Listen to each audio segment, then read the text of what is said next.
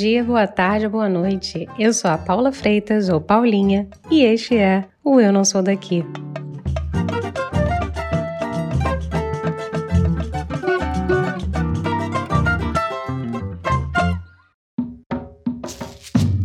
Vira homem, moleque.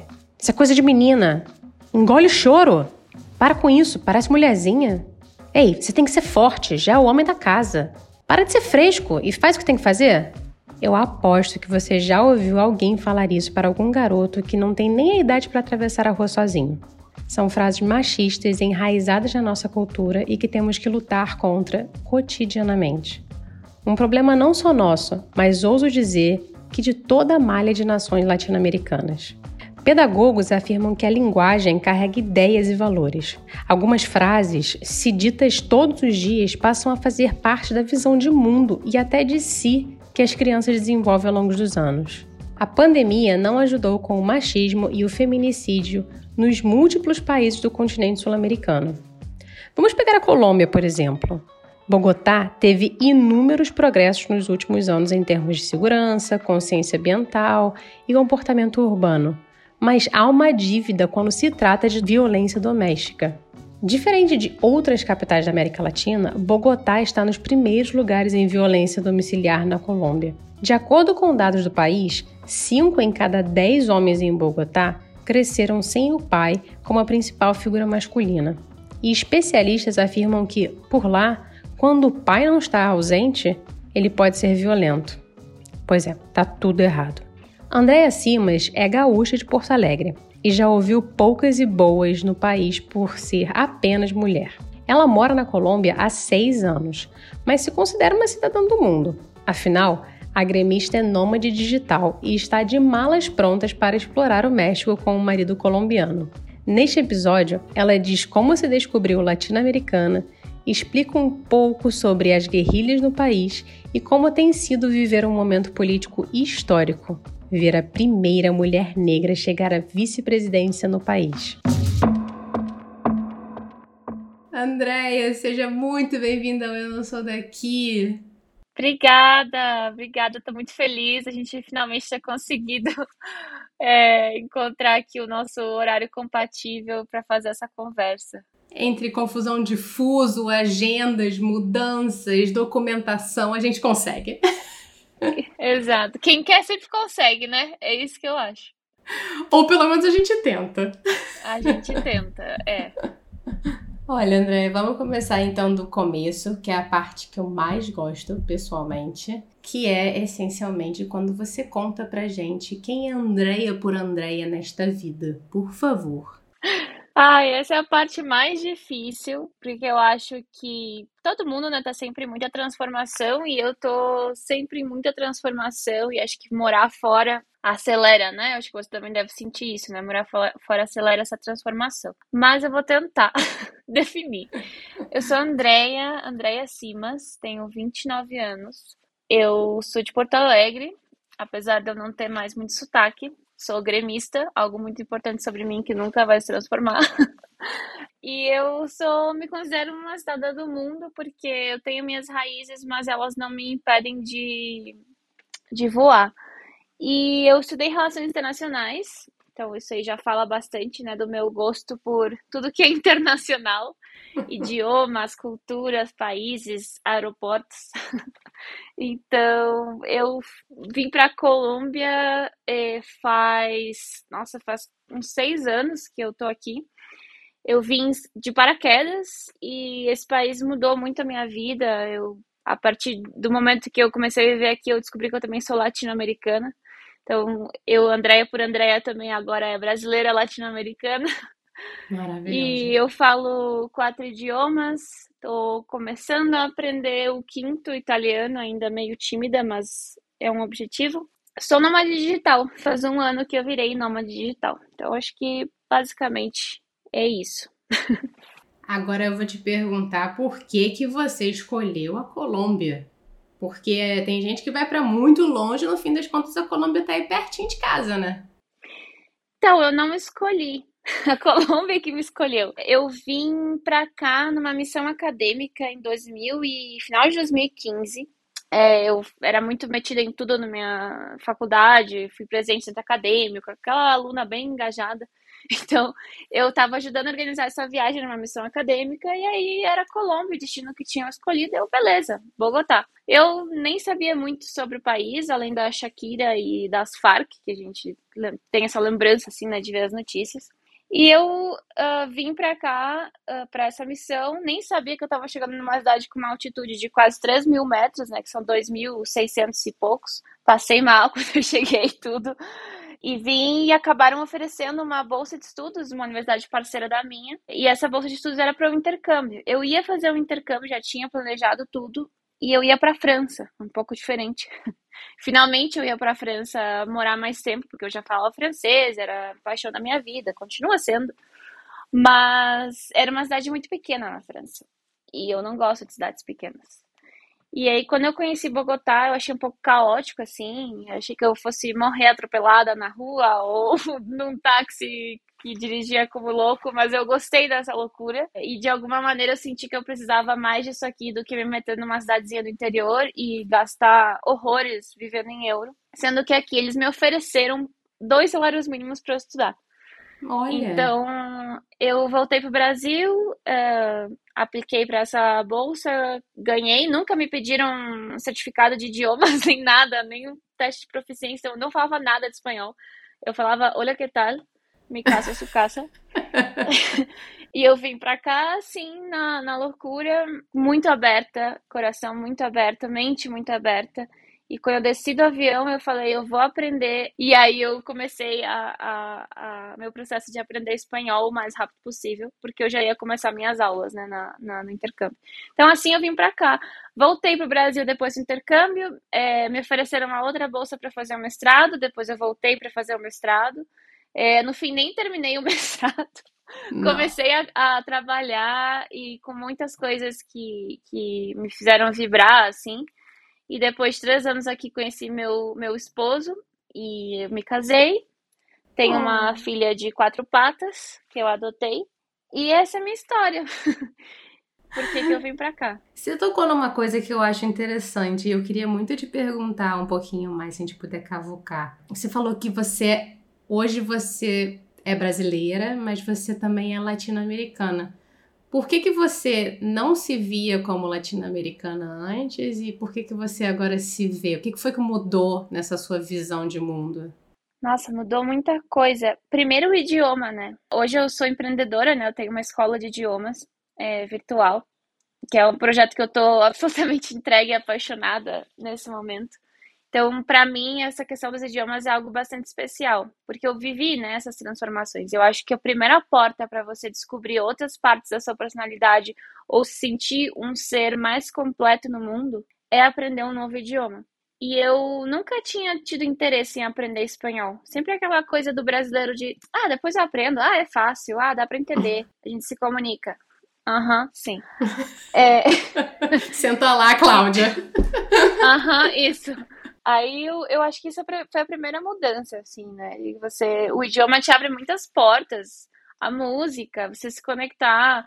Por exemplo, nós temos um caso que eu, eu descobri que eu, que eu comecei a virar latino-americana quando eu descobri que aquela música do Capital Inicial, que é um remake da música do Soda Stereo, que é aquela banda argentina de rock a mais importante da América Latina, que se chama Música Ligeira. A Sua Maneira, né? Do uhum. Capital Inicial se chama A Sua Maneira quando eu cheguei aqui, eu fui num barzinho de rock algum dia, daí começou a tocar música ligeira. Aí eu, gente, essa música tem português, é do Capital Inicial, adoro Capital. Aí as pessoas ficaram me olhando assim, ó, o quê? Guria, te liga, o que tá acontecendo? Isso é só de estéreo, tu não conhece só de estéreo? E eu gosto de rock, sempre gostei. Eu não conhecia só de estéreo. Então, assim, naquele momento, deu um boom na minha cabeça. Eu falei, meu Deus, sabe? Tipo, o mundo é muito maior do que o Brasil. e eu sou muito ignorante. Então, eu acho que eu tinha muito sentimento de ser sul-americana, porque eu sou é, gaúcha, né? Os gaúchos, vocês devem saber que são bem, né? Cultura bem arraigada ali, bem forte, com o sul, com a Argentina, Uruguai. Mas não passava muito disso, sabe? Eu não, não, não tinha esse, essa vontade de explorar tanto a região. E chegando aqui, tu vai vendo essas semelhanças, tu vai vendo como a gente é parecido. O brasileiro colombiano tem um sentido do humor muito parecido, tem uma certa ironia, tem essa coisa meio pícara, assim, que a gente fala em espanhol. E eu, a gente vai se sentindo muito em casa, apesar das diferenças. Então, acho que com toda essa questão cultural, o idioma, poder te comunicar, te abrir para tantas possibilidades, aí eu descobri que eu sou latino-americana. Hoje eu me sinto absolutamente latino-americana e eu canto só de estéreo com todos os meus pulmões e tipo, é uma outra parte de mim que não existia que agora existe, sabe? Isso é um sentimento muito gostoso. É muito é muito particular assim. E é muito louco também, porque você, você tocou o fato de você ser gaúcha. E sim, os gaúchos, pelo menos no estereótipo que a gente imagina no, no Sudeste, é que é muito enraigado, né? Uma coisa meio Giuseppe Garibaldi, Anitta Garibaldi, os Pampas Ai, Gaúchos. Minha ídola. Meu Deus! A gente pode fazer um podcast sobre Anitta Garibaldi, se você quiser. E, cara, no fim das contas, é muito é muito diferente, porque por você estar tá no sul, você estava mais ligada à Argentina e Uruguai, como você disse. Mas no fim das contas, a Colômbia está exatamente do, no lado oposto do continente. Quais foram as grandes Nossa. diferenças? Quais foram os choques que você viveu logo que você chegou? Ah, é o coentro, né? O coentro. Peraí, o coentro da coentro. comida? É. Oi? Sim, sim. O cilantro, né? Como fala no espanhol, coentro. Meu Deus, o, o gaú, em geral, o gaúcho detesta é, coentro e dizem que é uma questão genética. É, tem uns estudos aí, quem quiser pesquisar no Google vai achar algumas coisas interessantes. Então, aqui tu chega e a gente tá no, no Equador, né? Na linha do Equador. Então, aqui você. As pessoas acham que a Colômbia faz calor o tempo inteiro. Não, a gente está na montanha, tem muitos pisos térmicos diferentes. Tem muita biodiversidade nesse país, né? Aqui tem a Cordilheira dos Andes, então uhum. é, são muitas diferenças que a gente não, não espera.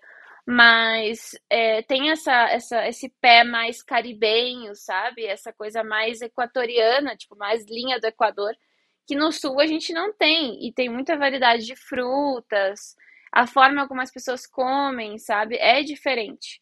E, e, quando a gente sai de, de, de, casa, né, a gente vê certos hábitos que são muito diferentes. É, e a gente começa a adquirir alguns que, que são legais e outros a gente mantém, né? Então, acho que também é, é um bom divisor de águas para você definir bem sua personalidade e sua identidade, né? Tem coisas que eu ainda mantenho muito gauchescas e outras coisas que eu. Eu tô indo viajar amanhã, né? A gente vai pro México, vai ser a minha primeira vez no México. E eu estou essa semana comendo coisas colombianas que eu não vou encontrar em outro lugar. E meu esposo, que é colombiano, ele nem liga, ele não tá nem aí. Mas eu sou super assim, meu, como é que eu vou ficar tantos meses sem comer isso? Tipo. então, são, são coisas bonitas que acontecem no, no meio do caminho. Qual foi um grande preconceito assim que você tinha e que você chegou aí e você falou: "Ah, tá, não é bem assim"? Vou ser bem honesta eu não tinha muitos preconceitos, não. Eu cheguei, eu acho que isso foi, fez, foi a, o que mais deu essa virada na minha vida, foi o, o quão eu cheguei aqui de coração aberto. Eu estudei relações internacionais, né? Então, diplomacia, negócios, tudo que é, tem a ver com outros países, a gente são pessoas que são mais abertas, sabe? Menos preconceituosas. Que entende que são questões culturais, não é uma questão de superioridade ou inferioridade. Eu nunca me senti superior, sabe? O brasileiro sente muito assim no geral, né? A América Latina, tipo, sabe? A gente é melhor. É, e eu cheguei com o coração muito aberto. Então eu não, eu não tinha um preconceito. Acho que talvez eu tinha um pouco de medo de enfrentar. Eu acho que até hoje eu tenho, hoje eu tenho mais medo de enfrentar Bogotá do que quando eu cheguei. Olha. Sabe, eu tava muito aberta, porque hoje eu já tô mais, mais ligada nas realidades que antes eu não conhecia, sabe? Então, eu sabia do conflito armado, que ainda não, não terminou, Tipo, a Colômbia assinou os acordos de paz em 2016 com as Farc, só que tem outras várias guerrilhas. E eu trabalhei em campo, em zonas de pós-conflito, com comunidades, então eu vi muita coisa que a maioria dos colombianos não conhece. Então hoje eu já sou mais consciente dos riscos, dos perigos é, de certas coisas. Então hoje eu sou um pouco mais prevenida, sabe? Mas no início eu cheguei muito coração aberto. Então não, não teve esse choque assim, uau, eu tinha esse preconceito e foi derrubado. Não, não teve isso.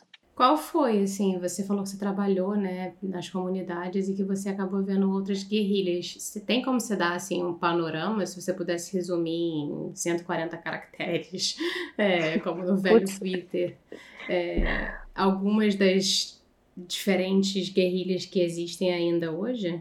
A gente pode resumir bem a grosso modo em três, que é, são as Farc, que já não são mais guerrilha, que hoje são um partido político, e os, os ex-guerrilheiros já foram reinsertados, os que não foram assassinados depois do acordo de paz, porque foram por aí mil, estão reinsertados na sociedade, né? E eles uhum. viraram um partido político. Então, esse é um caso. A gente tem o ELN, que é o Exército de Liberação Nacional, que é uma guerrilha também de tendências de esquerda extrema, né? Só que eles são diferentes da Farc em que sentido? Eles são uma guerrilha bem horizontalizada, eles não são verticais na organização deles. Então, negociar a paz com eles, boa sorte, é muito difícil. Porque não tem um líder, sabe? Não tem uma organização vertical. Por isso que eles hum. ainda continuam atuando e, e, e são grupos tipo que têm objetivos e, e atuações diferentes. E a gente tem os paramilitares, que são daí do, é, já na extrema direita, que estão muito envolvidos na política, mais ou menos como milícias, só que milícias em formato de guerrilha, sabe? Entendi. Então eles, eles, eles têm muita influência em muitas coisas da sociedade que a gente não sabe, mas eles têm. Então são essas três é, vertentes assim que, que borbulham assim mais em cima da, da, da camada mais fácil de você ver, né? São essas três. E eles são divididos por territórios? Não. Não, é uma zona. uma zona de sentido de uma bagunça. As Farc agora, né, os, os, os, os reinsertados estão divididos em 18 ETCRs, que são espaços de reincorporação.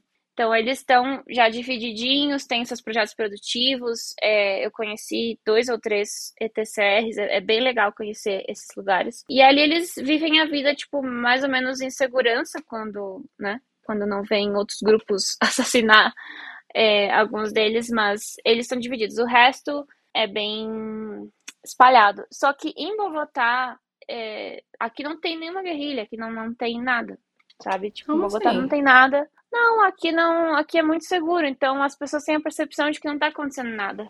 Sabe, você mora aqui, não tá acontecendo nada. Aqui tem a violência urbana de qualquer cidade grande, sabe? Uhum. Não, não, não tem. Antigamente teve, né? Tipo, ataques com bombas e coisas na cidade quando eu era criança. Eu nem sei disso, nem lembro disso. Mas hoje em dia, nos últimos, sei lá, 15 anos, não acontece nada assim relacionado ao conflito em Bogotá. E em Medellín também não. Então, é mais tipo em algumas zonas do país, sabe? Mais no interior. É um conflito muito rural. Não é um conflito urbano. Hoje em dia não é. Interessante, muito interessante. Eu não sabia disso. Para mim era uma coisa que tivesse ainda presente em Bogotá também. Não, eu me sinto muito mais segura aqui do que no Brasil. Todos os é? brasileiros é. têm essa mesma. Todos os brasileiros que eu conheço têm essa mesma percepção digamos que no momento não está muito difícil, né? É, não é um parâmetro. Exato.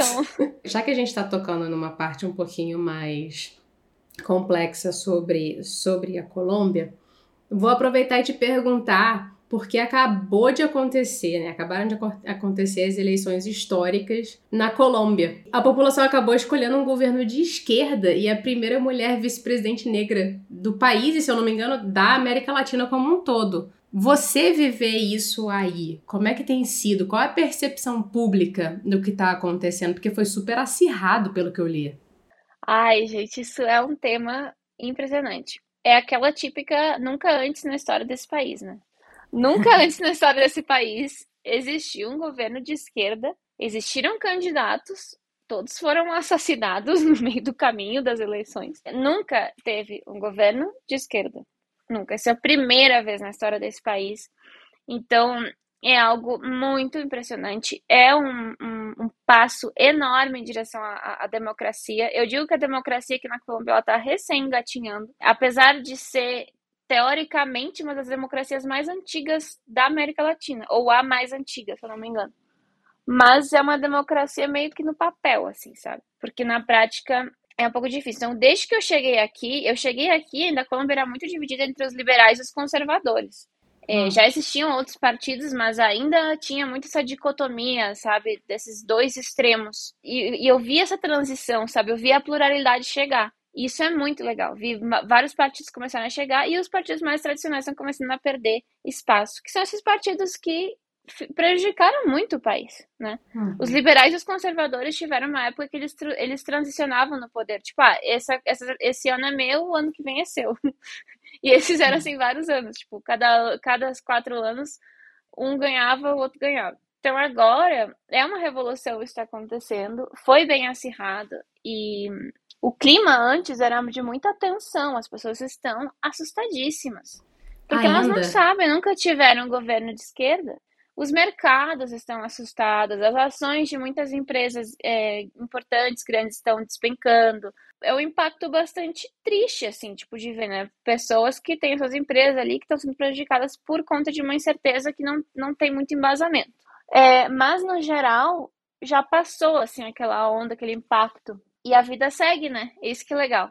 Era o que eu falava para as pessoas antes. Gente, é só um governo. Gente, é uma mudança, mas isso. Olha o Brasil, olha outros países. Tipo, ter um governo de esquerda não, não, não é um fim do mundo se você é uma pessoa de direito. Isso é a democracia. tipo, vamos trabalhar juntos pelo país, sabe? Não vamos continuar nessa, nessa polarização que é o que levou ao conflito, que é o que levou que o conflito nunca, nunca tenha terminado. Então, agora tu vê assim, a vida segue. Já tem algumas a transição né, de governo está começando. É, primeira mulher negra vice-presidente, ela, ela foi empregada doméstica, então ela chegou no palácio para conhecer o pessoal do staff. E ela é aquela pessoa que vai lá dar um abraço nas, nas empregadas, no, no, pessoal de serviço, sabe? E isso, isso para mim é nesse país que é tão conservador né, na sociedade, né? A sociedade é muito conservadora, apesar das leis não serem tanto. Isso é revolucionário. Eu estou muito feliz de ter podido é, estar aqui. Eu não posso votar, né? Como estrangeiros, apesar de eu pagar impostos e tudo mais, sofrer com os buracos na rua como todo mundo sofre, eu não posso votar, né? Mas Foi muito gostoso estar aqui para ver essa mudança. O dólar deu uma leve subidinha, tipo, nada que eles estavam dizendo que o dólar ia chegar a 7 mil pesos. E, ai, uma, uma, umas, umas coisas, você sabe como é que é, né? Então, nada daquilo de ruim aconteceu. Tá tudo na paz e vamos esperar que, que esses quatro anos sejam decentes para as pessoas. Tomara, assim a gente espera e que reverbere por muitos outros ah, lugares. Amém. Você tocou aí também que a Colômbia é super conservadora e eu já li em alguns lugares que a Colômbia é bem machista, como o Brasil. Tem rolado algum tipo de movimento no sentido feminista para trazer um empoderamento feminino dentro da sociedade? Como é que, como é, que é dentro de Bogotá a posição da mulher num todo, se a gente pudesse ser bem genérico, né? Nossa, isso é um tema que eu já pensei, refleti muito, já conversei com muitas pessoas sobre isso, e eu tenho um parecer bem geral, assim. A sociedade é ainda muito conservadora, Porém, o país tem leis muito progressistas. O aborto foi legalizado já faz uns quatro meses. Aqui você fazer a esterilização, tanto mulher como homem, desde os 18 anos é permitido, não precisa de autorização do, do esposo nem da esposa, como é no Brasil. Não precisa ter 25 anos, nem não sei quantos filhos, que é uma coisa absurda. Hum.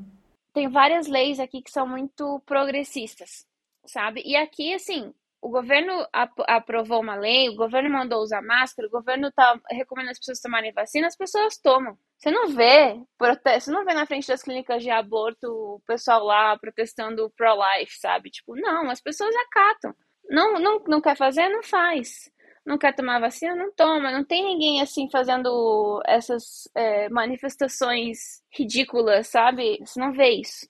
As pessoas acatam muito mais do que o governo. Tem uma confiança maior no, no que o governo fala, seja ele quem for. Vamos ver se isso vai durar, né? Mas isso é bem diferente do Brasil.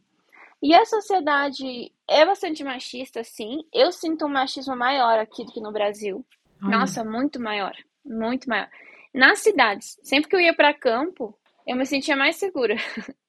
Lá com, com o pessoal que às vezes nem conseguia me comunicar muito bem, é, mas sempre me sentia mais segura do que nas cidades tem uma cultura bem machista. Eu digo que esse país precisa de uma revolução sexual, porque as pessoas são ainda muito conservadoras nessa, nesse, nesse quesito. Comunidades de, LGBT. Aqui, nível de gênero, eles, então.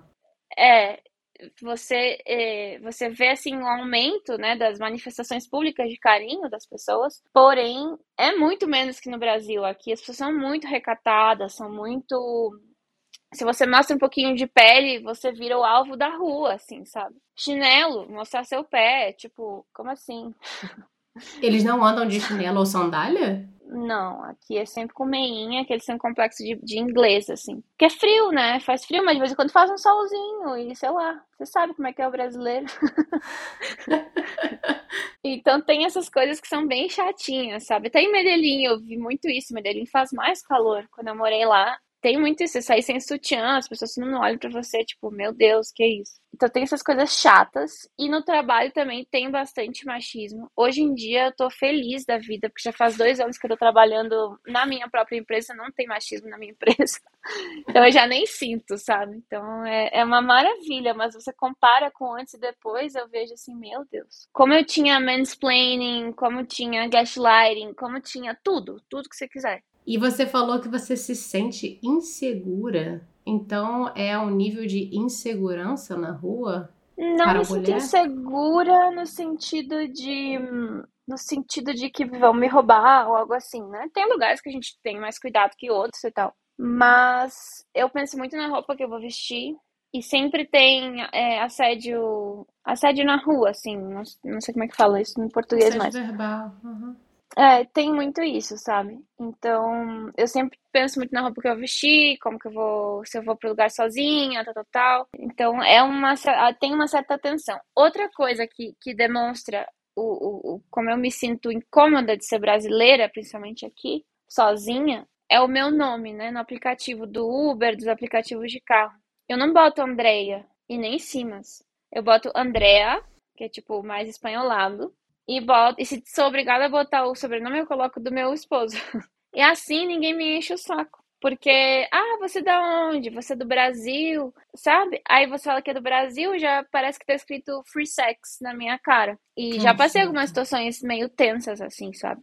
Tanto em táxi, em Uber, como num clube de conversação de francês. Onde um menino mais novo que eu disse que, ah, brasileiro é tudo fácil na minha cara em francês e eu tive que brigar com ele em francês. Meu porque Deus. eu estava num clube de conversação de francês. Então, coisas assim. Já sofri xenofobia de vizinho em Medellín. Então, assim, tem situações que eu falo assim, que são ridículas, porque a gente é a farinha do mesmo saco.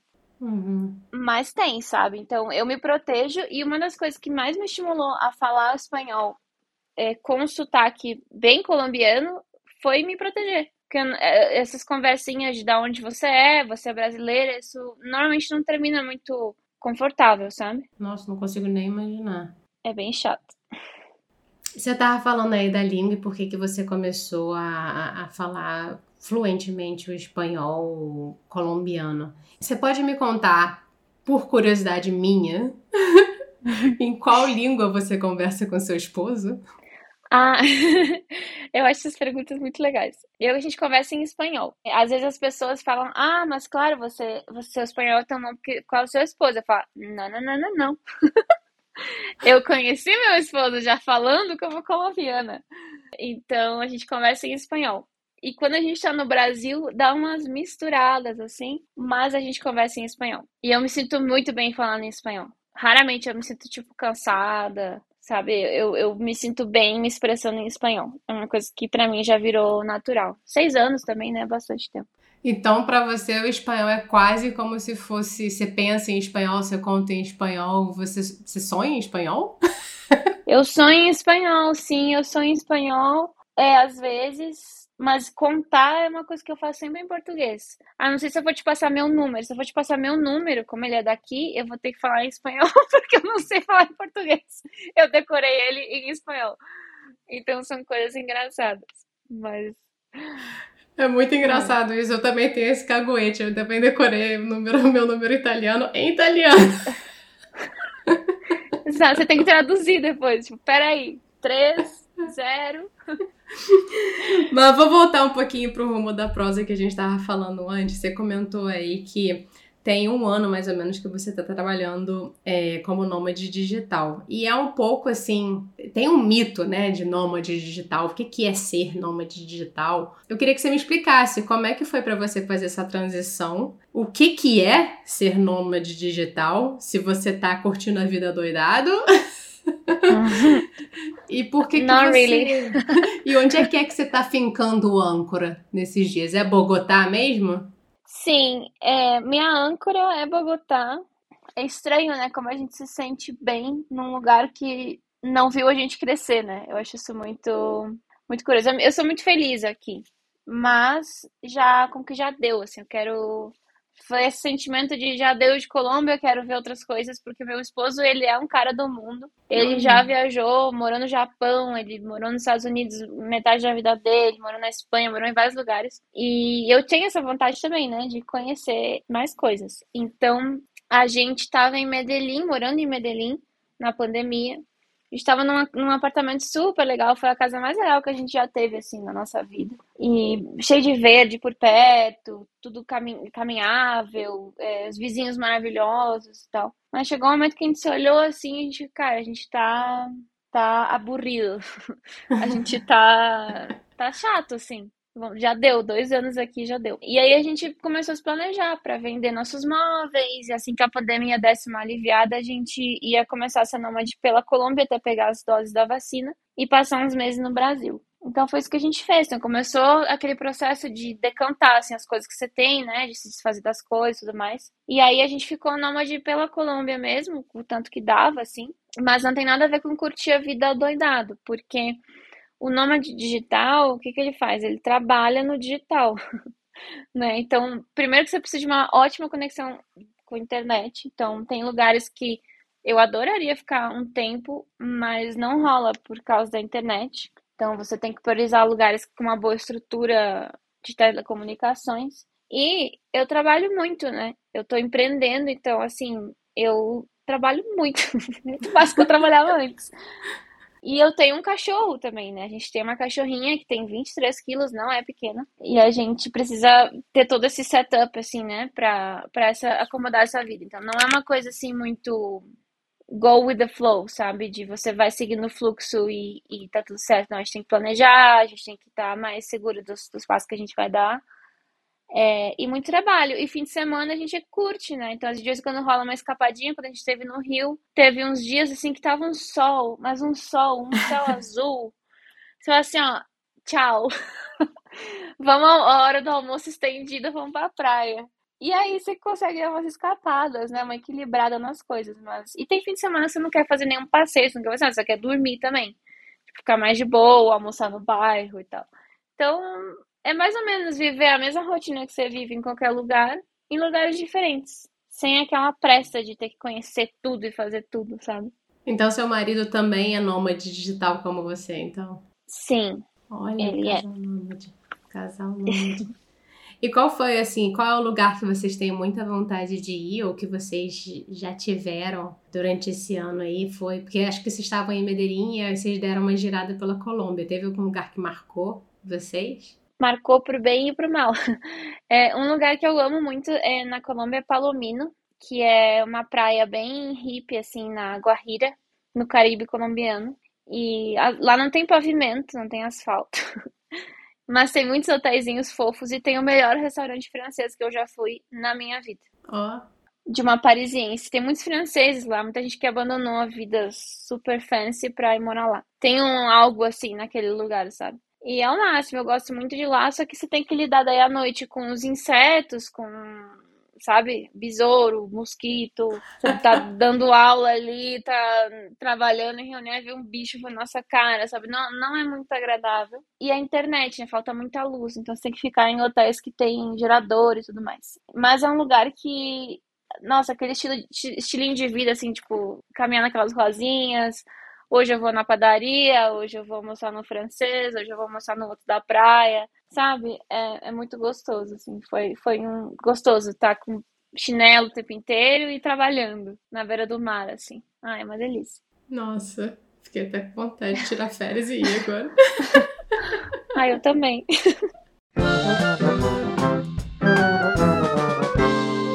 Vamos mudar agora o rumo da prosa, então, André. Vamos agora de momento chorrindo, que é o momento rir para não chorar, que é onde eu peço para todo pro pessoal que participa dividir aí uma história que pode ser um perrengue, pode ser um caos, pode ser uma coisa embaraçante ou aquela coisa tragicômica que você viveu, eu não acredito.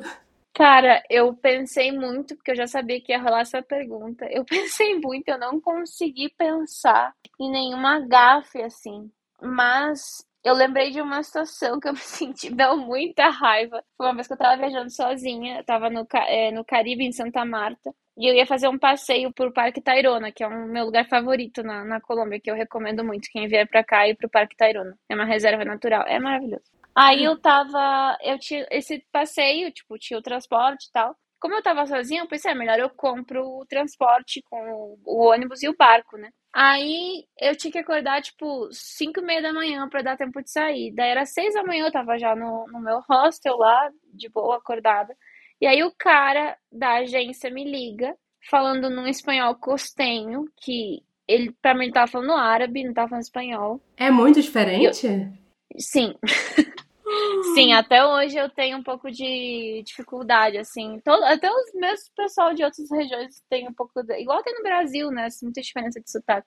E aí no telefone. Gente, tem coisa pior do que você não entender o que a pessoa tá falando no outro idioma no telefone. E eu já tinha trabalhado com vendas, sabe? Eu já tinha, tipo, trabalhado falando com cliente em telefone em inglês, em espanhol. Então, eu já tava, assim, calejada, sabe? Já tava morando aqui há muito tempo. E eu não entendi o cara falar. E eu só entendi que ele tava querendo mudar o lugar de, de pick-up, tipo, da, do encontro. E aí eu, tipo, uma informação crucial. Eu só entendi algo de bombeiros e que era o lugar de encontro. E eu fiquei desesperada. Eu não entendia. E não tinha ninguém para passar meu telefone, tipo, eu tive que ir até a recepção para ver se eu encontrava alguém. Aí o cara ficou bravo comigo. Ele falou: Estás dormindo ou o quê? Tipo, como se eu tivesse dormindo ainda. Tipo, ah, tu tá dormindo ainda ou o quê? Sabe? E esse o quê? Sabe? Tipo, super grosseiro.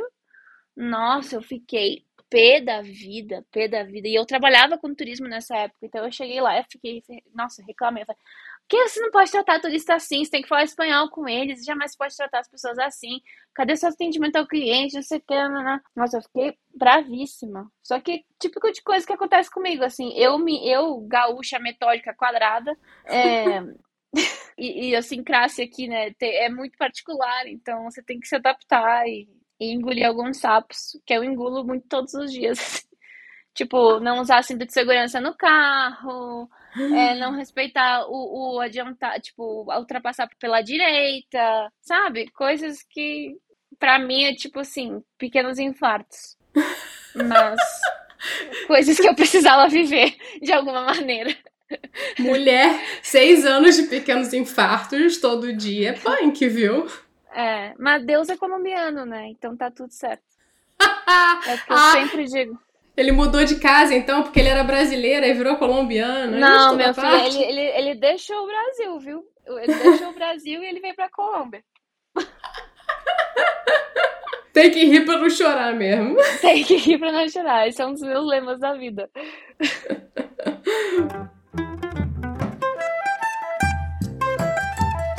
Vamos então agora de momento bate e volta depois dessa.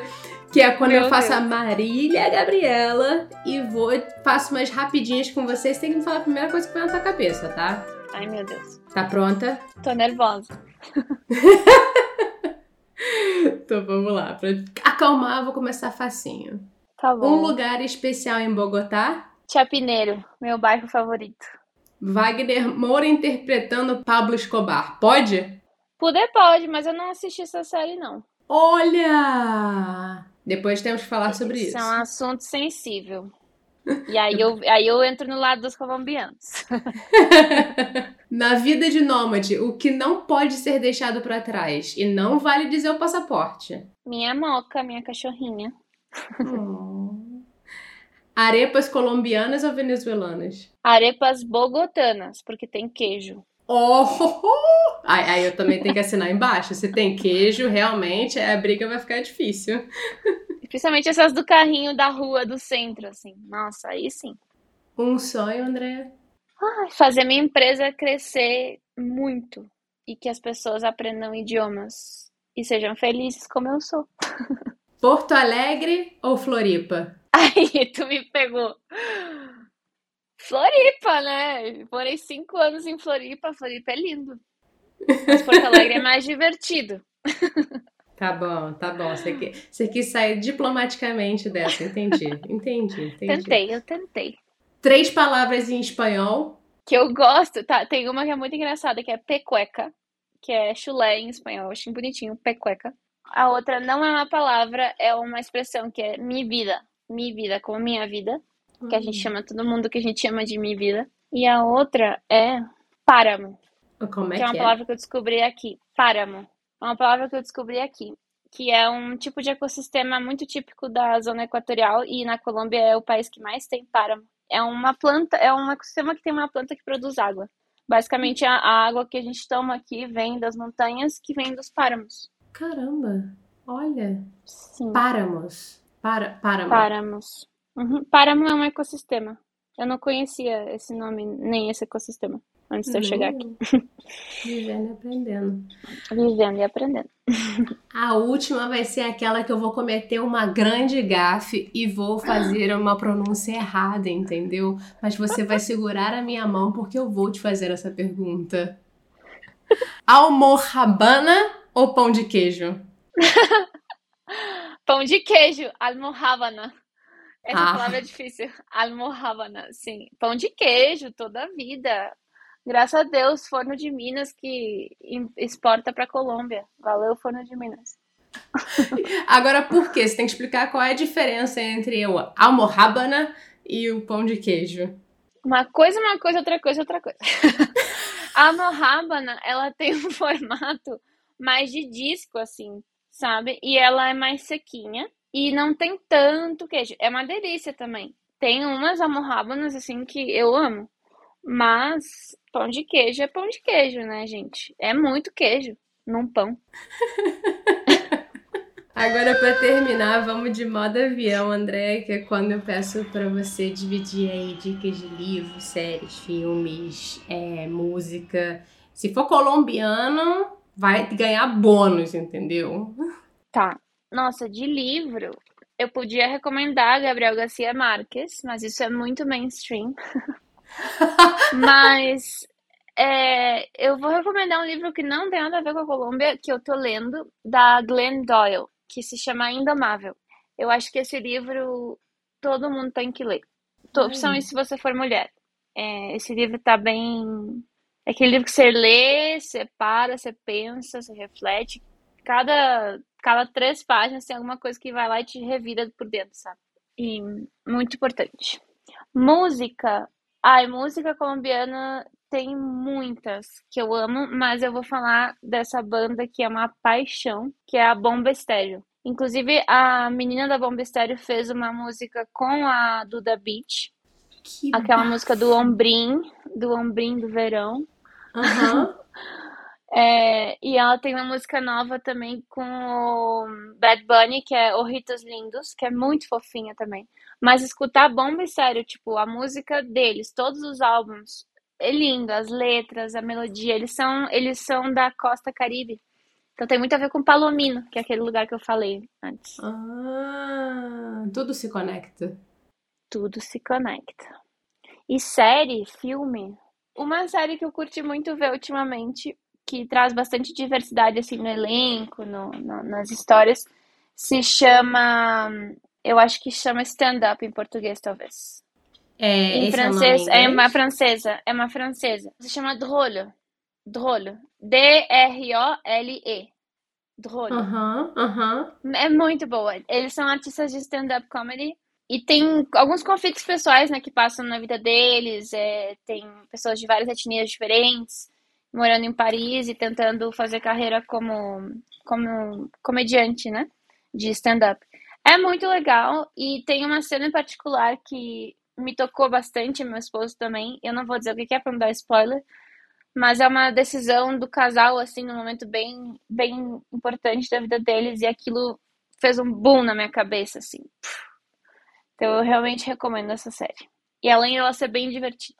Andréia, muito, muito, muito obrigada pelo papo, por a gente ter conseguido a gente se encontrar nessa loucura da vida. Foi um prazer falar sobre a Colômbia e falar, conhecer um pouquinho mais sobre o que, que acontece aí em Bogotá. Te desejo uma excelente viagem para o México e que você continue aí suas andanças com sua família. Ai, muitas graças. Foi um prazer, adorei. Eu adoro podcast. E eu gosto também que fui eu, bem cara dura, que escrevi para você, né? Ai, me convida, eu quero falar de Bogotá.